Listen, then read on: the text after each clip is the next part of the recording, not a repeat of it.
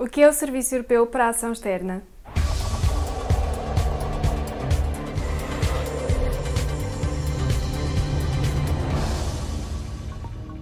O Serviço Europeu para a Ação Externa é o serviço diplomático da União Europeia. Tem como função a gestão das relações diplomáticas da União Europeia com os outros países e a condução da política externa e de segurança europeia. Com sede em Bruxelas, foi instituído pelo Tratado de Lisboa e formalmente criado em 1 de janeiro de 2011. É composto em Bruxelas por pessoal especializado, transferido do Conselho da União Europeia, da Comissão Europeia e dos serviços diplomáticos dos Estados-membros da União e, em todo o mundo, por uma rede de delegações da União Europeia. Este serviço é dirigido pela alta representante da União Europeia para os negócios estrangeiros e a política de segurança, a vice-presidente da Comissão, em simultâneo, a italiana Federico Mogherini.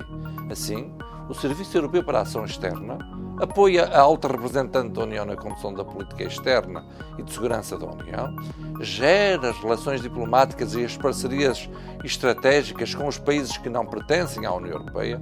colabora com os serviços diplomáticos nacionais dos Estados-membros da União e ainda com as Nações Unidas e outras potências mundiais